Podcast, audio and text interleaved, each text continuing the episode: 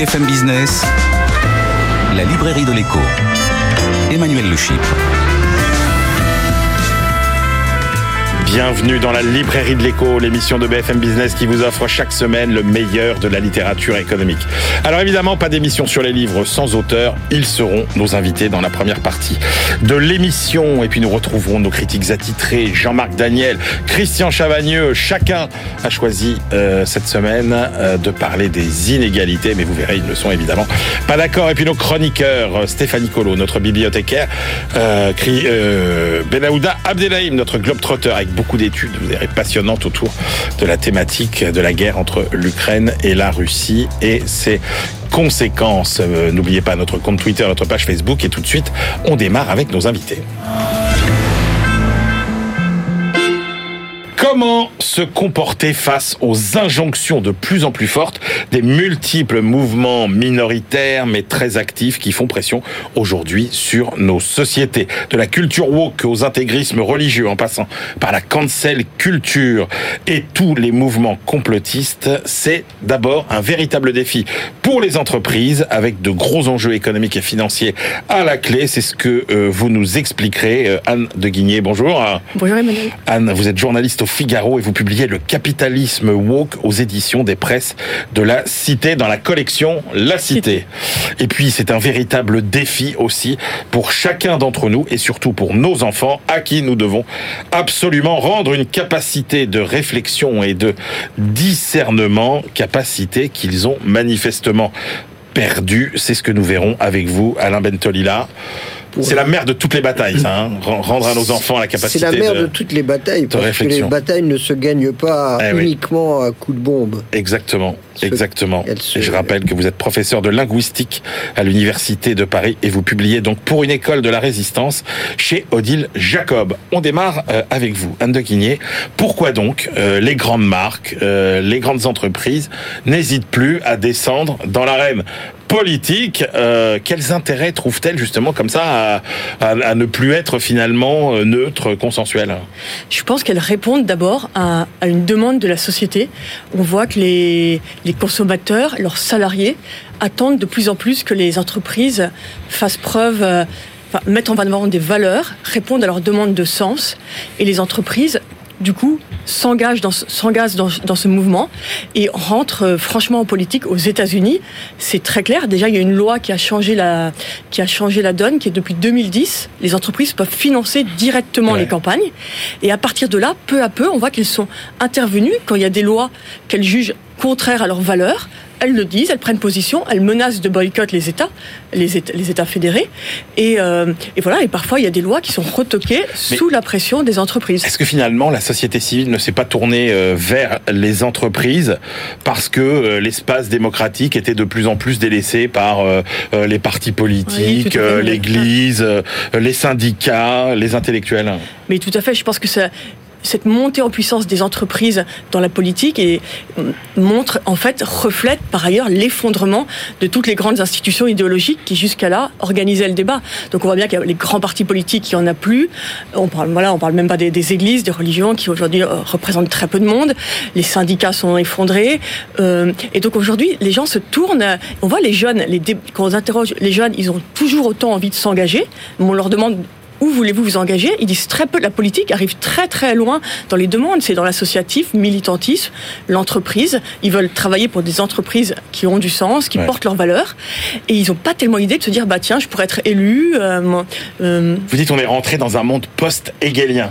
Voilà. C'est-à-dire en gros, euh, l'État ne se préoccupe plus seulement de l'intérêt général, la société civile de ses besoins et les entreprises de leurs profits. Non, on est en train de réorganiser euh, toute cette coopération, en fait, Voilà. alors de façon plus ou moins harmonieuse. Alors le monde post-hegelien, c'est vrai que ça peut faire un très, très, très, très savant, mais en fait c'est l'idée que les entreprises reviennent dans l'histoire et que maintenant l'intérêt général, vous avez trois parties, vous avez l'État, société civile, entreprise, et que les entreprises jouent leur rôle à côté des deux autres piliers. Et voilà, et donnent leur avis euh, sur les lois, les. Alors, en même temps, vous montrez très bien que euh, ce sont des, des- mécanismes très anciens. Hein, Vous dites dès le XIe siècle, les entreprises se sont préoccupées finalement euh, de, la- de la vie un petit peu sociale. Et puis, le premier article sur la RSE, la responsabilité sociale et environnementale, vous le datez à 1916 par l'économiste euh, américain John Morris Clark. Clark. Oui, c'est un mouvement très ancien parce que et même on voit toute la tout le mouvement paternaliste en France où en fait c'était un petit peu organisé. L'État disait très souvent le grand patron de la métallurgie était aussi le député sur place et il y avait un peu un deal non dit de dire tu vas gérer la paix sociale dans ton territoire.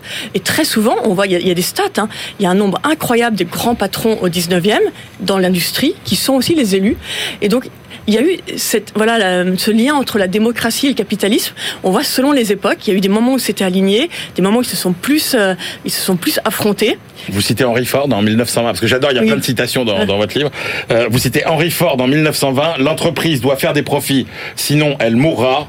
Mais si l'on tente de faire fonctionner une entreprise uniquement sur le profit, alors elle mourra aussi, car elle n'aura plus de raison d'être. Oui, oui, voilà, Henry Ford, et ce qui est très amusant aujourd'hui pour tous ceux qui aujourd'hui parlent beaucoup de raison d'être, bah, c'est Henry Ford le premier à en avoir parlé.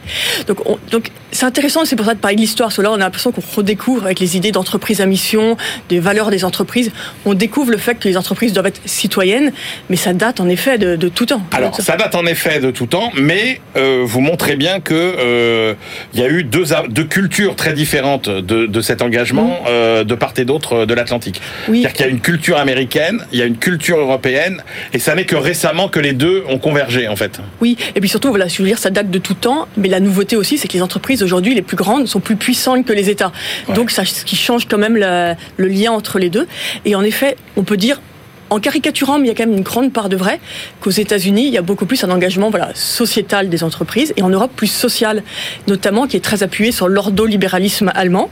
Et, et, d'ailleurs, en ce moment, il y a une directive européenne, là, qui vient de sortir, évidemment, la- l'actualité n'est pas là-dessus, mais qui vient de sortir, qui va être très intéressante pour organiser la comptabilité extra-financière des entreprises. Et c'est tout, ce sont derrière là, c'est toutes ces questions d'engagement des entreprises pour se dire, on ne va pas se faire imposer les valeurs américaines, parce que l'Europe une longue tradition d'entreprise sociale et, et a, sa propre, a ses propres valeurs à défendre. Alors, on va en venir euh, justement euh, à la culture euh, woke, mais par le biais d'une thématique qui, elle aussi, euh, est beaucoup montée en puissance, c'est celle de la diversité. Oui, là. Et alors ça, c'est passionnant. Alors je, je ne connaissais pas euh, cette citation de euh, Walter Ben Michaels, qui est un universitaire plutôt marxiste Plutôt, de. Chicago. Et Alain Ventolila, j'aimerais avoir votre réaction sur ce sur cette idée. Il dit pourquoi est-ce que cette idée de diversité remporte autant de succès? Eh bien, c'est parce que ça accompagne le creusement des inégalités comme si le fossé grandissant entre les riches et les pauvres était acceptable du moment qu'une partie des riches sont issus des euh, minorités.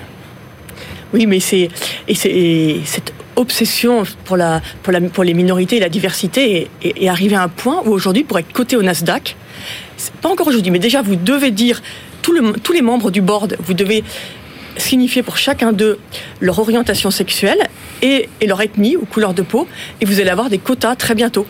Avec l'idée que si vous avez des voilà des personnes issues des minorités, forcément globalement l'entreprise sera plus juste Alors, au, board. Alain Bentolila, c'est- c'est c'est- c'est- c'est assez puissant, je trouve, cette remarque. Oui, elle est puissante, mais, mais, mais effrayante, parce que, Ouais.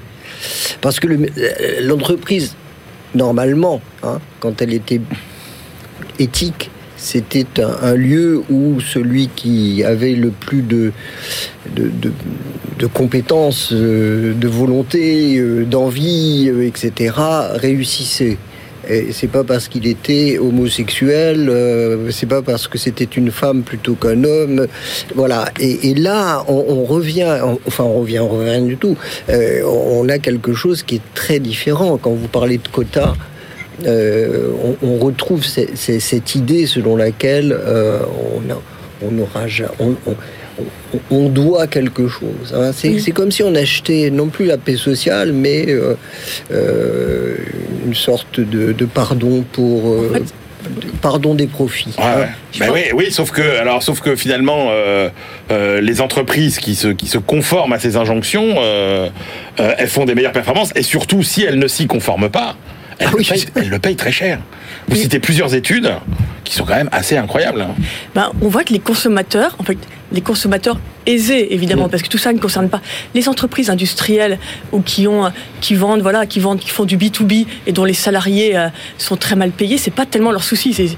Mais les entreprises voilà, qui vendent à des consommateurs aisés, plutôt globalisés, Mmh. ces, ces consommateurs-là sont très sensibles à ces valeurs et donc les entreprises doivent ont intérêt ont intérêt à les, à les- ont intérêt à les valoriser. Mais vous dites Et par en- exemple les entreprises qui sont prises dans un scandale un peu de Oui. type, euh, etc. Pendant deux ans, elles font des performances boursières qui, Voilà. sont, qui sont moins bonnes. et il y a des activistes qui euh, voilà, il y a des activistes qui font euh, bien attention de leur Alors, donc, Est-ce que les, les parce qu'on on- est quand même fasciné par euh, la rapidité avec laquelle cette culture woke, alors peut-être définissez euh, là, euh, peut-être oui, la- euh, mais à quel point elle, elle a pénétré très vite en fait les entreprises, notamment aux États-Unis?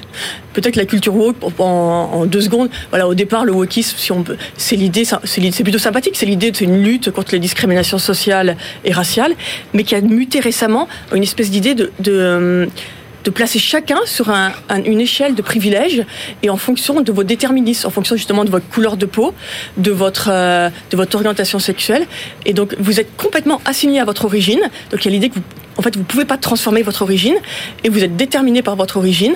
Et donc, si vous êtes quelqu'un d'une minorité, discrimination positive. voilà. Donc c'est l'idée, c'est c'est une inégalité des conditions. Il faut absolument. Ça. Et donc si vous venez d'une minorité, il va falloir particulièrement, du coup, être attentif à vous et vous aider pour avoir accès à l'égalité. Mais du coup, ce qui est à contrario, euh, mais évidemment, euh, du coup nie complètement toute possibilité de- du mérite, des, des- de dire que chacun, chacun est capable de, sortir de ses origines. Et, et voilà, et, et c'est vraiment une vision complètement essentialiste du monde. C'est ça. Alors, au C'est- exactement ça. C'est- très, c'est- vraiment important de bien comprendre ça. C'est une vision essentialiste du monde. Et comme ça gagne l'école, j'y suis Oui. d'autant plus sensible. Ouais, ouais, bah, c'est- Alors, justement, avant d'aborder l'école Alain Bentolila, Mm. ce qu'on voit quand même, c'est que finalement, euh, tout nous montre que les entreprises vont devenir euh, les acteurs majeurs du renouveau démocratique. C'est-à-dire que ça va passer par les entreprises. Soit, c'est elles qui vont essayer d'imposer leurs idées. Donc là, elles vont prendre des risques, elles vont prendre des positions, faire des campagnes de pub, euh, se battre sur les réseaux sociaux. Ou bien alors, vous dites, il y a une autre solution qui est au contraire euh, bah, plutôt d'embarquer finalement tous les salariés pour en faire des, des citoyens au service du bien commun à travers leur action dans l'entreprise. Oui, moi, moi je pense que c'est vraiment euh, la politique. Enfin, le but c'est d'arriver à tous vivre ensemble, et je pense que c'est vraiment la politique qui peut le permettre. Donc, le, moi, je ne me réjouis pas forcément de ce rôle des entreprises, et surtout, on voit que l'entreprise, qui jusqu'à présent, le monde est quand même extrêmement aujourd'hui polarisé, et que l'entreprise qui était un des lieux où on pouvait vivre ensemble et, et entre collègues, peu importe euh, son opinion, justement, ses origines. Euh, on avait le même objectif, on travaillait ensemble, où tout le monde, c'était quand même un lieu de rassemblement et de vraie diversité quelque part, où chacun était ensemble. Et ben, l'entreprise, à contrario, re- redevient un lieu, un lieu justement de polarisation. Et, et voilà. Exa- c'est- exactement comme l'école, Alain Tout à Bentolila. fait.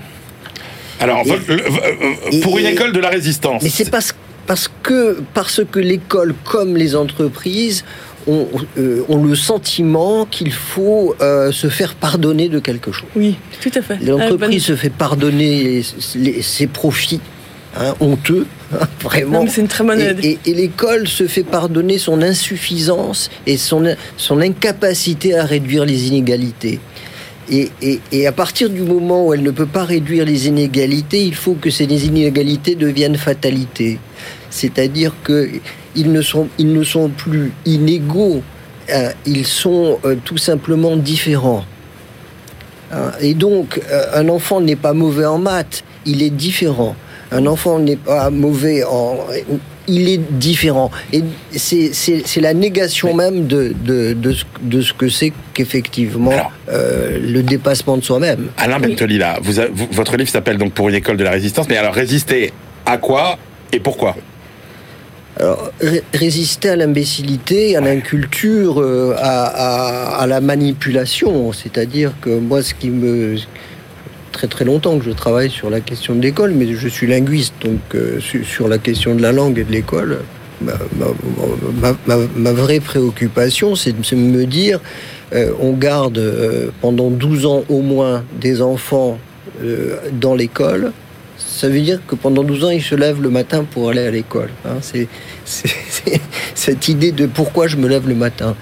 Et a- après tout ce temps passé, après tous ces efforts demandés, ils sortent de l'école et pour un certain nombre d'entre eux, entre 15 et 20% ils sont à la merci du premier imbécile venu. Mais c'était mieux avant ou pas? Non, non. Ça- Euh, non, sauf qu'il y avait moins d'imbéciles et Ah qu'ils ouais. avaient moins de moyens. C'est ça le grand problème. C'est pas je ne suis pas certain que peut-être que euh, effectivement les enfants avaient plus de repères. Quelles erreurs Est-ce que alors quelles erreurs on a commis Est-ce que c'est la faute euh, de, de l'école, de l'éducation nationale, euh, de la, de, de la façon dont on a organisé l'école, les programmes, etc.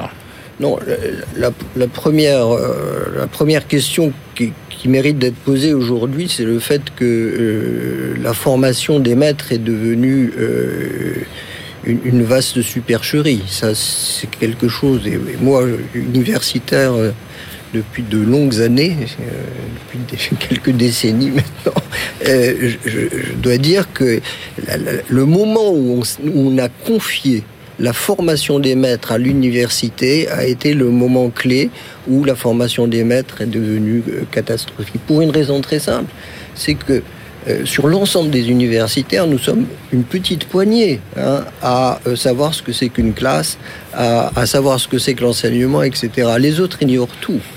Et par conséquent, quand on a donné le pouvoir à ces universitaires dans les UFM, puis INSPE, puis, puis, puis, on, les, on, a confié la formation des maîtres à des ignorants. Et donc, euh, ça, ça, ça, a donné ce qu'on a aujourd'hui. Je vous livre, Alain Bentolila, ouais, la sûr. conclusion euh, oui. du rapport de l'Institut Thomas More, oui. euh, paru ce matin, mmh. enfin cette semaine, sur les réformes successives. Thomas More, Institut mmh. plutôt libéral.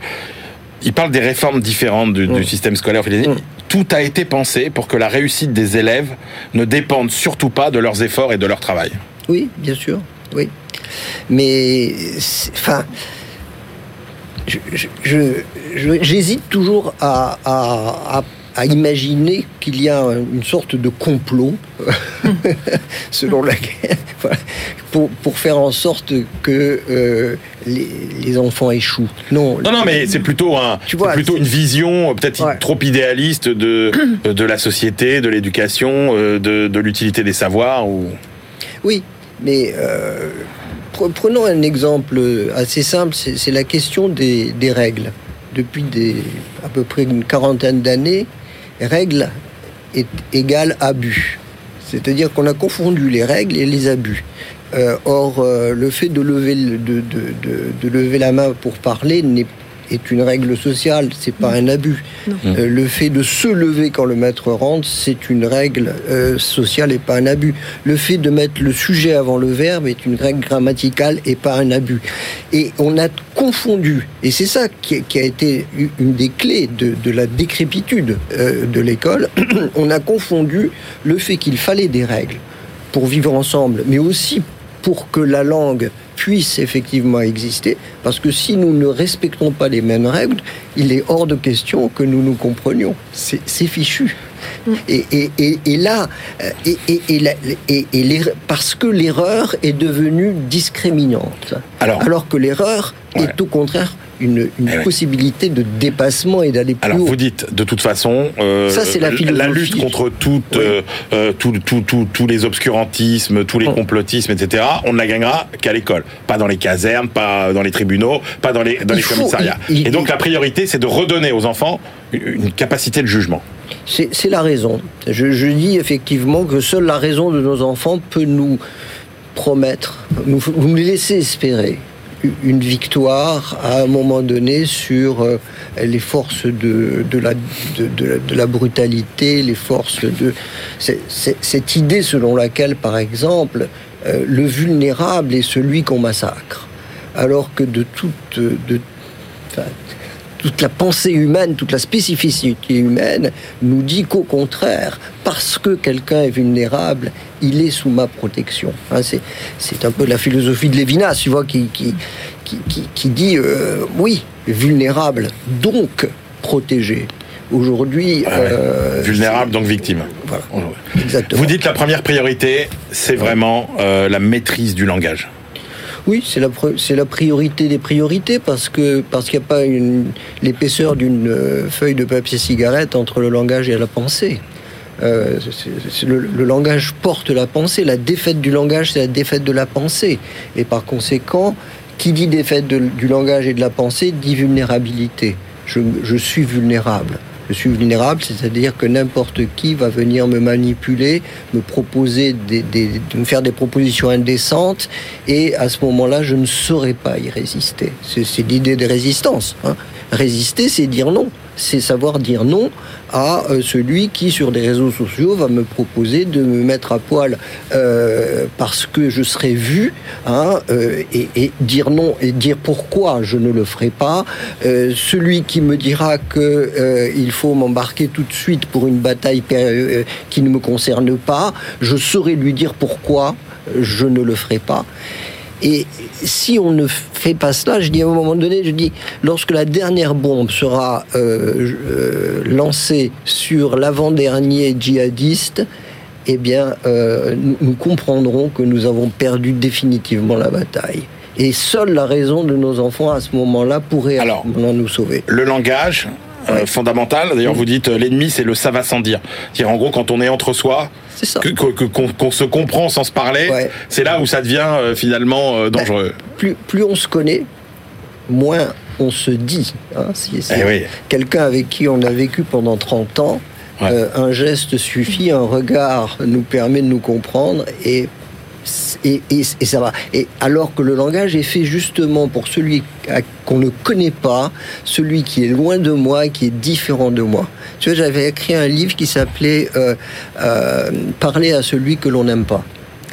En, en disant en fait, tant s'il faut parler à quelqu'un d'abord, c'est celui que je n'aime pas, à qui je dédie ma parole. Après, oui, après il y a la lecture, Alain. Et après, il y a comment on arrive à. il, y a, 16 points. Mais oui, il y a 16 points. Mais comment, fondamentalement, on arrive à, c'est ça, à cette capacité de, de réflexion Alors, il y a plein de points que vous abordez. Par exemple, la place de la spiritualité à l'école. Ah, ça, ça c'est quelque chose à, quoi on ne pense pas. Hein. C'est-à-dire que l'école n'est pas le lieu, enfin pour, certains, l'école n'est pas le lieu du spirituel. J'en discutais avec Luc Ferry il n'y a pas longtemps, il me disait mais non, mais tu te rends compte, si tu mets la spiritualité à l'école, c'est fichu, les, les, les curés vont revenir, dit-il. Et je lui dis non, tu, confonds deux choses, la spiritualité et la religion, ça n'a rien à voir. La spiritualité, c'est je lève je lève mon regard parce que je sais qu'il n'y a personne. C'est parce que je sais qu'il n'y a personne que, je, que j'élève mon regard. C'est ça le spirituel. C'est être au-dessus de, de soi-même, mais pas pour se lier, euh, pour se livrer euh, pieds et poings liés à, au, premier euh, prophète venu. Pas du tout. La, la, spiritualité, c'est, c'est ce que l'homme a trouvé de mieux pour accepter d'être et pour accepter l'idée de devoir ne plus être un jour. C'est ça la spiritualité, c'est comme ça que la spiritualité. Et quelles clés on donne aux enfants alors pour euh, justement euh, eux-mêmes euh, être autonomes dans leur réflexion, savoir se forger une pensée propre? L'universel l'école doit, devenir, véritablement le lieu de l'universel. L'universel doit s'opposer au roman national et le roman national doit s'opposer aux euh, théories sectaires. Ma, hiérarchie, elle est comme ça. Il y a l'universel. L'universel, c'est, tout ce que l'homme a écrit comme merveilleux récit euh, au, plus loin que l'on puisse remonter pour poser les questions les plus. Je prends juste un exemple pour, que les gens pour qu'on comprenne bien ce que je veux dire, euh, si, on prend deux histoires, deux récits, l'un c'est le, euh, sacrifice euh, d'Isaac. Hein. Donc Abraham doit sacrifier son fils pour dire à Dieu que, voilà qu'il adore, qu'il est vraiment un, adorateur, voilà. Et puis Iphigénie, euh, guerre de Troie, et Agamemnon doit sacrifier sa seule, sa fille unique, pour que les vents soufflent et l'amènent vers Troie. Et, on a deux récits comme ça qu'il faut euh, étudier chacun. Et une fois qu'on les a étudiés tous les deux dans leur réalité narrative, à ce moment-là, on, organise un débat. Et le débat, c'est euh, d'où viennent ces textes? N'ont rien à voir l'un avec l'autre. Les gens étaient à des années-lumière les uns des autres. Et pourtant, ils ont posé tous et tous les deux la même question. Est-ce que on peut sacrifier ce qu'on en a de plus cher pour euh, se, euh, pour, pour se, recevoir à la bénédiction divine Et, on, a, fait ça, imaginez-vous bien, on a fait ça avec euh, des détenus, des jeunes détenus radicalisés.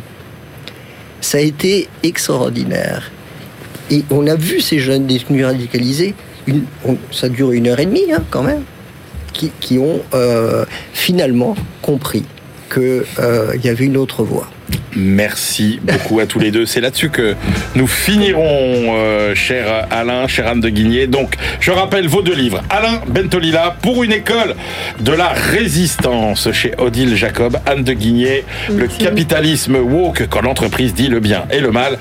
Dans la collection La Cité aux presses de la Cité. On se retrouve tout de suite pour la deuxième partie de l'émission.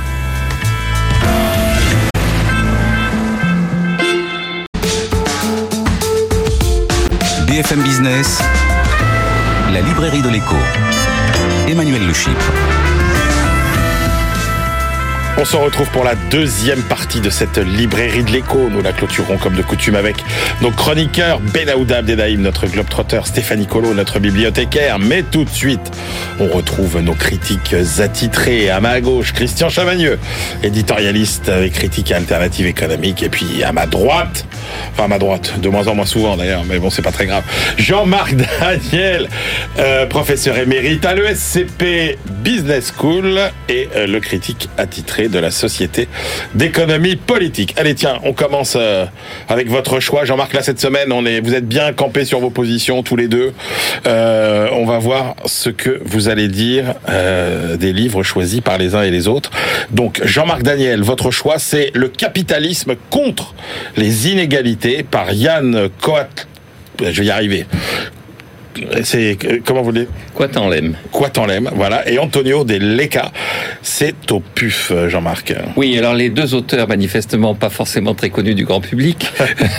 les deux auteurs sont des euh, penseurs, consultants euh, qui travaillent pour des think tanks et qui euh, ont écrit d'ailleurs plusieurs textes, plusieurs livres sur l'évolution de la société, notamment sur le numérique et tout ça.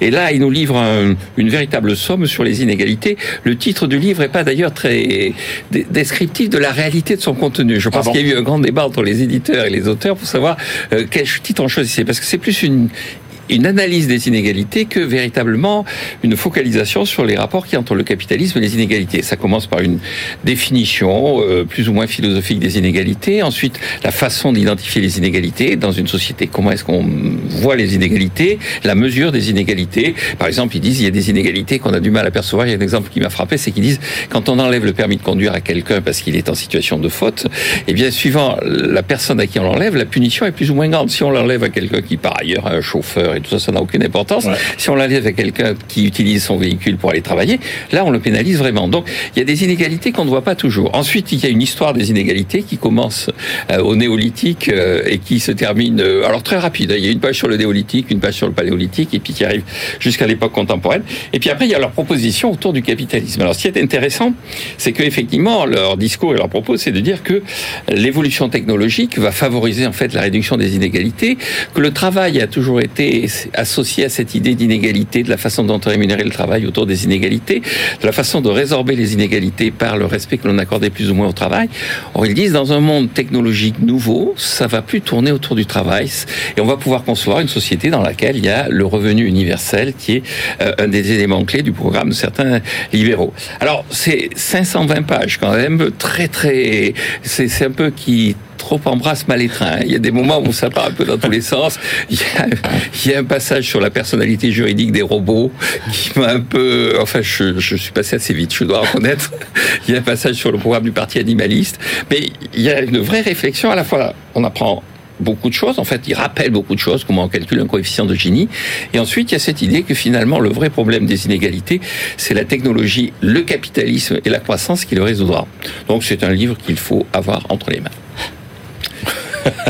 ouais, je, je, vous sens pas totalement convaincu, Jean-Marc. Je suis pas totalement convaincu, mais c'est un livre utile. Ouais, voilà, d'accord. Ok, on va, voir, on va voir, on va voir ce qu'en dit Christian et euh, notamment, ce sera intéressant ensuite d'avoir, euh, par rapport à son choix, évidemment, que je ne vous livre pas tout de suite. Christian. Euh, non, c'est un livre qui a une vraie force, c'est que il analyse les inégalités sous de multiples dimensions. Nous, on parle toujours d'inégalité de revenus, de patrimoine. Les inégalités, c'est bien plus large que ça. C'est beaucoup, beaucoup de sujets. C'est pour ça qu'en partie, le livre est aussi l'IEP, c'est qu'ils prennent toutes les dimensions territoriales, discrimination. Il y a vraiment beaucoup, beaucoup de dimensions. Et ça, c'est rarement fait et c'est la vraie force du livre, c'est la vraie originalité, euh, originalité du livre, je trouve. Après, je me suis demandé si les auteurs étaient normands ou pas. Parce qu'à chaque fois qu'ils abordent un sujet, on va pas, euh, Jean-Marc, euh, le résumé de Jean-Marc donne l'impression qu'il y a un constat et puis on nous dit, euh, et puis on va pas du point A au point B. C'est foisonnant. Il y a plein, plein, plein de, thèmes qui sont abordés. Et à chaque fois, sur les thèmes qui sont abordés, c'est ouah, peut-être ben que oui, peut-être ben que non. On sait, on sait pas trop. Alors, Peut-être que le fait qu'il y ait deux auteurs, les auteurs étaient peut-être pas tout à fait sur la même ligne. Je vous prends quelques exemples. Il y a des inégalités de revenus. Ah bah oui, il y a des inégalités de revenus. Thomas Piketty l'a montré. Oui, mais enfin, les chiffres de Thomas Piketty sont pas toujours bons. Si on refait les calculs, euh, il y a moins d'inégalités euh, que, que, que ça. Euh, oh, mais il y a des inégalités de patrimoine au moins. Ah bah oui, là, là, il y a des inégalités de patrimoine. Et puis, par exemple, on voit que les 1% les plus riches détiennent entre 20 et 25% euh, du patrimoine d'une nation. Ah bah oui, mais ça, c'est une règle universelle, ça. Ah bon, pourquoi une règle universelle? Bah oui, à Florence, au 15e siècle, c'était déjà comme ça. Là, c'est la première fois qu'on me l'a fait, celle-là. Euh, à Florence, au 15e siècle, il y avait euh, une répartition des revenus, et donc, c'est une règle naturelle universelle. Est-ce que euh, les salariés, est-ce que le partage de, la richesse entre les salariés et les actionnaires s'est fait au détriment des uns, au, bénéfice des autres? Déjà, ils arrivent à répondre à la question sans, pas, sans utiliser le mot dividende, ce qui est bon, déjà euh, un peu difficile. Et puis, ils nous donnent le truc habituel, à savoir la répartition de la valeur ajoutée n'a pas changé au détriment des salariés en France, blablabla. Mais on rentre pas dans les inégalités à l'intérieur des entreprises. On peut avoir une petit, un petit nombre ou un plus ou moins grand nombre de gens très bien payés et des gens très mal payés dont les revenus progressent pas. Et donc, on peut avoir un partage de la valeur ajoutée, de la valeur ajoutée qui ne bouge pas et pourtant des inégalités salariales qui etc., etc. Sur tous les sujets comme ça, on se retrouve avec euh, bah oui, mais est-ce que les patrons sont trop payés, par exemple? Ah là, c'est le raisonnement inverse. Là, on dit non, les patrons sont pas trop payés parce que c'est lié à la valeur actionnariale, parce que c'est lié au fait qu'il y a un marché du travail qu'ils arrivent à faire monter. Ah ben si, mais, mais la fin, la fin de cette partie-là, c'est si, mais quand même, les patrons sont trop payés. Donc à chaque fois, on va dans un sens, dans l'autre, on est tiraillé. Et je pense que le capitalisme contre les inégalités, et c'est pas un hasard si Jean-Marc l'a choisi, c'est quand même que globalement, le ton général du livre, c'est quand même de dire que bon, les inégalités, c'est un vrai problème. Il y a plein de gens qui en souffrent mais que quand même ça se règle plus ou moins tout seul et que faut pas trop s'en inquiéter. Oui, il faut pas trop s'en inquiéter. Oui, ça c'est. Bah, on va voir s'il faut pas trop s'en inquiéter avec, avec le choix de Christian Chavagneux, lui aussi. Ouais, quand je vous ai dit qu'ils étaient bien campés sur leur position tous les deux.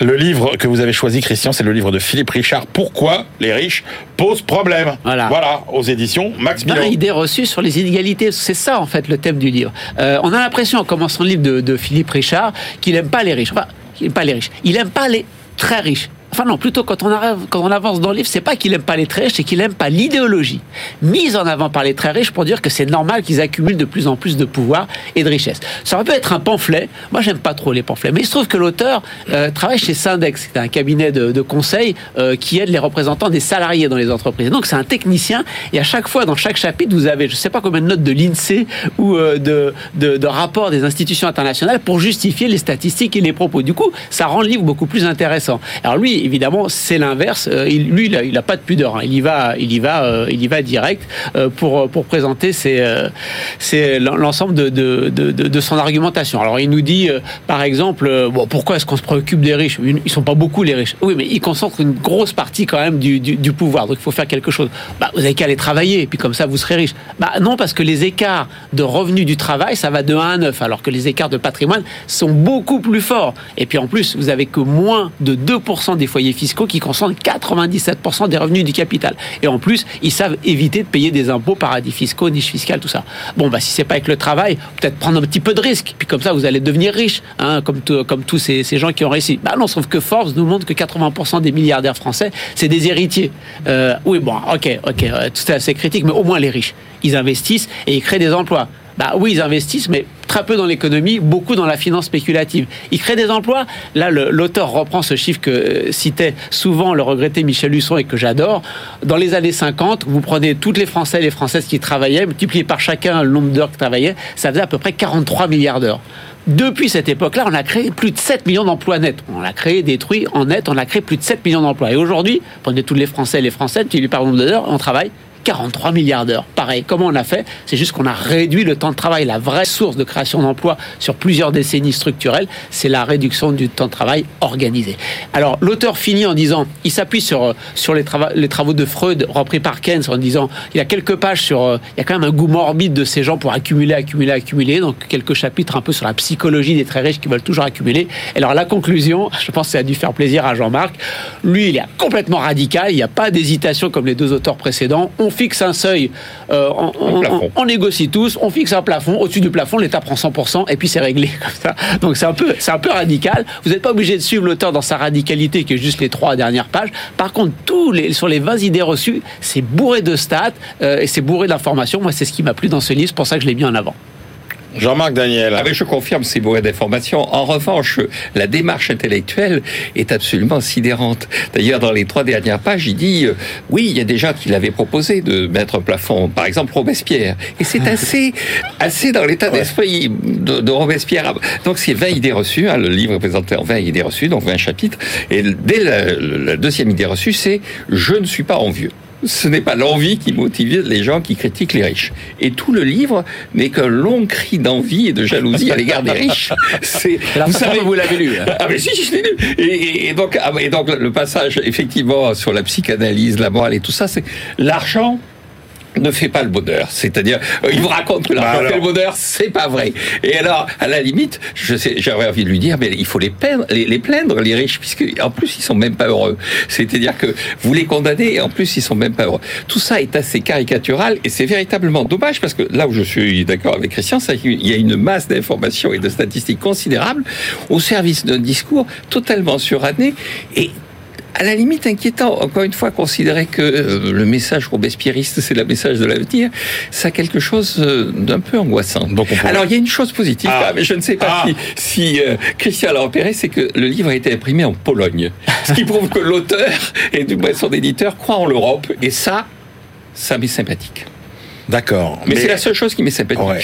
Bon, écoutez, deux visions des inégalités, euh, euh, pas inintéressantes ma foi, mais euh, j'ai j'ai trouvé qu'à la limite, euh, Christian donnait plus envie euh, que vous de lire votre choix et que vous donniez. Non, il s'est bien défendu, mais la- la- le problème, c'est quand même qu'on se dit euh, finalement les statistiques. euh, Les statistiques on, mises... on pourrait faire le- avec les mêmes stats, on pourrait faire la puis, démonstration inverse. oui, les statistiques mises au service de leur vie, c'est pas forcément une chose très saine. Ah, c'est pas mal ça, je la retiens celle-là. Les Ah, stats- moi, je trouve que ce que l'auteur montre, c'est que c'est pas parce qu'il y a plus de riches qu'il y a moins de pauvres. Et ça, c'est euh, à méditer. C'est pas plus de. C'est pas parce qu'il y a plus de Oui, riches qu'il y a mais moins de à pauvres. l'inverse, mon cher Christian, c'est pas parce qu'il y aurait moins de riches qu'il y aurait moins de pauvres. Ça, je ne suis pas sûr de ça. Mais ça, les riches sont un, sont un trésor. c'est votre discours faut- habituel. Mais non, pas du tout. mais- c'est l'inverse qui est Non, intéressant. Parce que Christian, la réalité, Non, on va pas débattre, Mais si, si, on va débattre parce qu'un vrai pays pauvre. D'abord, on ne débattra pas parce que c'est moi qui aurai le mot de la fin. Mais n'oubliez pas qu'un vrai pays pauvre, c'est pas un pays qui a beaucoup de pauvres, c'est un pays qui n'a pas de riches. Voilà. C'est la fin. C'est le mot de la fin. C'est le Très le autoritaire. Mais, Ah, le- vous- comme tous voulez- les libéraux. Vous voulez, vous voulez pas débattre hein Comme tous les Eh ben, On libéraux. débat pas. Et donc on retrouve tout de suite euh, Stéphanie Colo qui va nous parler de Milton Friedman. BFM Business, la librairie de l'écho. Les livres d'hier et de demain. Bonjour Stéphanie. Bonjour Emmanuel. Allez Stéphanie, on se replonge euh, dans une période qu'on croyait peut-être euh, ne plus connaître à nouveau avec quand même une des stars de l'économie de tous les temps d'ailleurs, Milton Friedman qui nous parle d'inflation. Effectivement, retour dans les années 70, hein, comme à l'époque après une période de forte inflation, une guerre, celle de Kippour, a intensifié la hausse du pétrole et entraîné une stagflation pendant des années et la crise s'est aggravée euh, lorsque les pays de l'OPEP ont lancé un, embargo contre les États-Unis en représailles à leur soutien à Israël, ce qui a eu un effet durable sur euh, les prix de l'énergie. Et aujourd'hui, bah, le- le conflit en Ukraine, la guerre en Ukraine sert de détonateur hein, à une poursuite de l'envolée euh, des prix euh, des matières premières. L'occasion de parler de, du livre de Milton Friedman, Eh oui. Inflation et système monétaire, un recueil de textes qu'il a écrit entre 1956 et 1968. Bon, euh, alors, quelques mots quand même pour Oh, bah nous oui, rappeler qui est Milton Friedman. Quand même, alors c'est un des économistes les plus influents du XXe siècle, ardent défenseur du libéralisme. C'est le fondateur de l'école de Chicago, qui deviendra très vite le, le, cours- le berceau berceau du courant monétariste. Et sa pensée s'oppose de front à celle de Keynes et il a reçu le, le prix Nobel d'économie en 1976, prix de la Alors, Banque de Suède. Pour Quelle est sa Christian. vision de, de l'inflation? Qu'est-ce qu'il tente de montrer dans, Alors, ses, dans ses chroniques? Lui, en fait, veut réhabiliter euh, la thèse de euh, la théorie de, de quantitative de, de la monnaie d'Irving Fisher, qui montre que les causes de l'inflation sont toujours monétaires. Il s'oppose ainsi à Keynes, euh, pour qui l'inflation n'est pas un phénomène purement monétaire et pour qui la, la monnaie influe sur des variables comme euh, la production ou l'emploi. Et pour prouver que Keynes a tort, eh bien, il étudie les évolutions euh, de la masse monétaire et des prix sur la période 1964-1973 aux États-Unis, en Allemagne, au Royaume-Uni et au Japon. Et alors, qu'est-ce qu'il conclut de ces observations? Alors pour euh, Friedman, la hausse du prix du baril ou l'escalade des salaires n'y sont pour absolument rien. C'est la banque centrale qui crée euh, de monnaie et qui déclenche euh, ainsi le, le processus euh, inflationniste. L'inflation des États-Unis se crée à Washington et nulle part ailleurs, écrit-il. Alors pourquoi cette erreur de la part de Washington? Eh bien parce qu'on y applique selon lui les recettes euh, de Keynes. Pour atteindre le plein emploi, il est convenu de relancer la machine économique en recourant à la planche à billets, une politique monétaire qu'il juge laxiste et dangereuse. Pour Friedman, il faut au contraire un contrôle très strict de la création monétaire, réduire la masse monétaire et augmenter les taux d'intérêt, une politique qui sera menée par Paul Volcker à la tête de la Fed à partir de 79 euh, et qui parviendra à diminuer l'inflation des États-Unis de 13,5% en 1981 à 3,2% en 1983. Politique qui sera aussi euh, largement appliquée par Nixon, Reagan et Thatcher euh, au Royaume-Uni. Oui, sauf que c'est en gros, c'est soit l'inflation, soit la récession. Eh. C'est-à-dire que si euh, l'État euh, accepte de prendre en charge en créant de la monnaie, eh oui, il sauve de la récession, mais il fait de l'inflation. Sinon, sinon, effectivement, c'est la récession. Ce qui s'est passé d'ailleurs, effectivement, en 1982. Et oui, c'est un choix pas facile, mais enfin, il n'y a pas de, il y a pas de, de remède miracle encore. Euh, aucun économiste, voilà, on attend hein, peut-être euh, un pas. jour euh, qui nous permettra d'absorber les chocs en douceur. Merci beaucoup, Stéphanie. C'est l'heure de retrouver notre globetrotter, Benahouda Abdelhaim. BFM Business, la librairie de l'écho. Les livres d'ailleurs. Bonjour Benahouda. Bonjour. Allez Benahouda, votre euh, voyage hein, à travers toutes les études publiées dans le monde entier et évidemment un focus particulier sur les thématiques qui nous ramènent vers euh, le conflit entre la Russie euh, euh, et l'Ukraine. Et nous commençons par une étude qui porte sur les effets économiques pour l'Allemagne d'un arrêt des importations d'énergie russe. Dimanche dernier, euh, à la télévision, le ministre allemand de l'économie, euh, l'écologiste Robert Habeck, euh, n'a vraiment pas lésiné euh, sur les arguments pour dire combien il pensait que ce serait une erreur, une erreur historique, Ouais. euh, de stopper ces importations d'énergie russe. L'Allemagne subirait un chômage de masse, selon lui, et, et la pauvreté, les gens ne pourraient pas euh, se chauffer et manqueraient d'essence. Euh, cinq jours auparavant, une équipe d'économistes des universités de Bonn et de Cologne ont publié cette étude tout à fait à contre-courant. Euh, pour soutenir que si le gouvernement allemand prenait cette décision, l'économie du pays serait tout à fait en mesure de s'adapter. Alors, d'après leurs estimations, le produit intérieur brut diminuerait de 0,5 à 3% seulement à court terme, ce qui vaudrait un coût par habitant compris entre 100 et 1000 euros, euh, selon leurs calculs. Donc, somme toute, moindre que Ouais. le choc du Covid-19. Euh, selon eux, le pétrole et le charbon russe pourraient relativement facilement être remplacés euh, auprès d'autres producteurs sur les marchés mondiaux. Et plus difficile, admettent-ils, pour ce qui concerne le gaz. Eh. Alors là, euh, sachant que l'Allemagne se fournit pratiquement à 50% auprès des Russes, euh, et surtout qu'il n'y a pas d'infrastructure alternative, Ouais. Euh, pas de gazoduc alternatif, pas de terminaux de liquéfaction. Alors d'après le modèle macroéconomique qu'ils ont fait tourner, le gaz qui proviendrait de Norvège, d'Algérie ou d'Azerbaïdjan, et en obtenant pour produire de l'électricité davantage de charbon ou de nucléaire ailleurs, le déficit qu'entraînerait la rupture avec la Russie et avec le russe Gazprom, ne serait réduit probablement qu'autour de 30%. Mais ces universitaires disent qu'en stockant massivement cet été, il y a moyen de limiter l'impact l'hiver prochain. Pour eux, ce sont les décideurs politiques qui sous-estiment profondément la capacité d'adaptation, aussi bien de l'industrie que des consommateurs, Ah à l'élévation des prix. Euh, commencer par soutenir, euh, disent-ils, les euh, ménages à faible revenu, inciter à une baisse de la consommation de façon systématique, puis pour le plus long terme, d'ici à 2026, euh, développer une infrastructure gazière qui permette de traiter avec d'autres États producteurs. Donc selon eux, se couper de la Russie ne serait pas la catastrophe annoncée partout. N'ayons pas peur, disent des économistes. Et l'Afrique, dans tout ça, Benahouda, entre le marteau et l'enclume, la position africaine sur le conflit Russie-Ukraine. C'est l'analyse d'un chercheur euh, indien d'un des principaux centres d'études stratégiques de New Delhi. Euh, elle part du 2 mars lorsque euh, a été mise au vote une résolution de l'Assemblée générale des Nations unies exigeant le retrait des troupes russes d'Ukraine. Et on a vu que seulement un État africain, un peu plus, a apporté sa voix à cette résolution. Alors pour euh, Abhishek euh, Mishra, cela en dit beaucoup des craintes euh, que les Africains euh, ont de répercussions diplomatiques, euh, stratégiques, économiques de cette lointaine guerre européenne sur leur propre continent. Ouais. Il y a d'abord les discriminations que relève ce chercheur tout à fait marquantes, dont étaient l'objet des milliers d'étudiants africains en Ukraine qui ont tenté de fuir la les zones de conflit. Alors selon de, de nombreux témoignages, les autorités ukrainiennes comme polonaises ont procédé à des tris en fonction de la couleur de peau pour pouvoir fuir. Euh, L'analyste euh, indien aborde aussi l'ensemble des, paramètres de ce dilemme, euh, notamment du point de vue agricole. En 2020, il faut voir que l'Afrique a importé pour pratiquement 7 milliards de denrées alimentaires de base de Russie comme d'Ukraine, blé, orge, huile de tournesol et soja. Alors l'autre enjeu sur lequel insiste l'auteur, ce sont les engrais en provenance de ces deux États en guerre.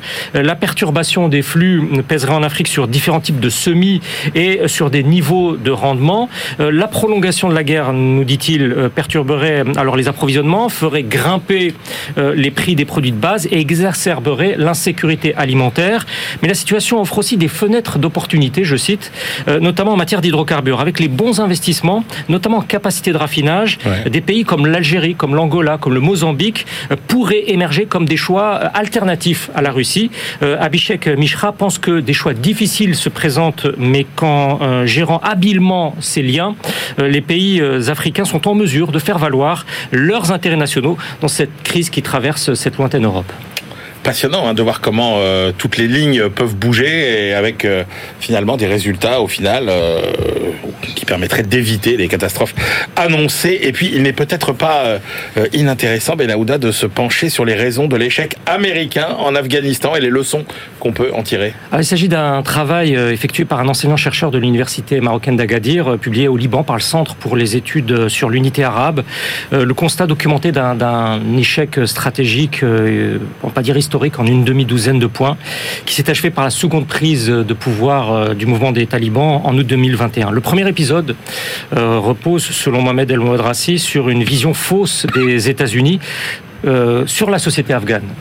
Les Américains ayant négligé euh, gravement trop d'aspects politiques, d'aspects sociaux et culturels, euh, vient ensuite la question euh, fondamentale de la corruption endé- endémique au sein de l'establishment euh, Eh ouais. euh, militaire afghan et ces bataillons fantômes des données officielles.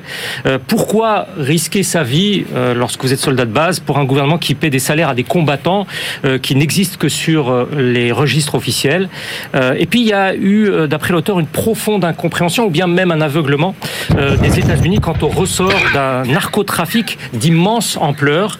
Euh, en s'appuyant sur les estimations des experts des Nations Unies pour la campagne 2017, ce serait jusqu'à un tiers du produit intérieur brut qui aurait été formé à partir des cultures d'opium et de euh, leur transformation. Cette économie euh, illégale, dans des proportions tout à fait hors de contrôle, a profondément découragé l'investissement, aussi bien public que privé, nous dit l'auteur. Et ce ne sont pas les programmes d'aide américaines euh, s'accumulant, mal coordonnés, mal suivis, qui ont pu rétablir rétablir la situation.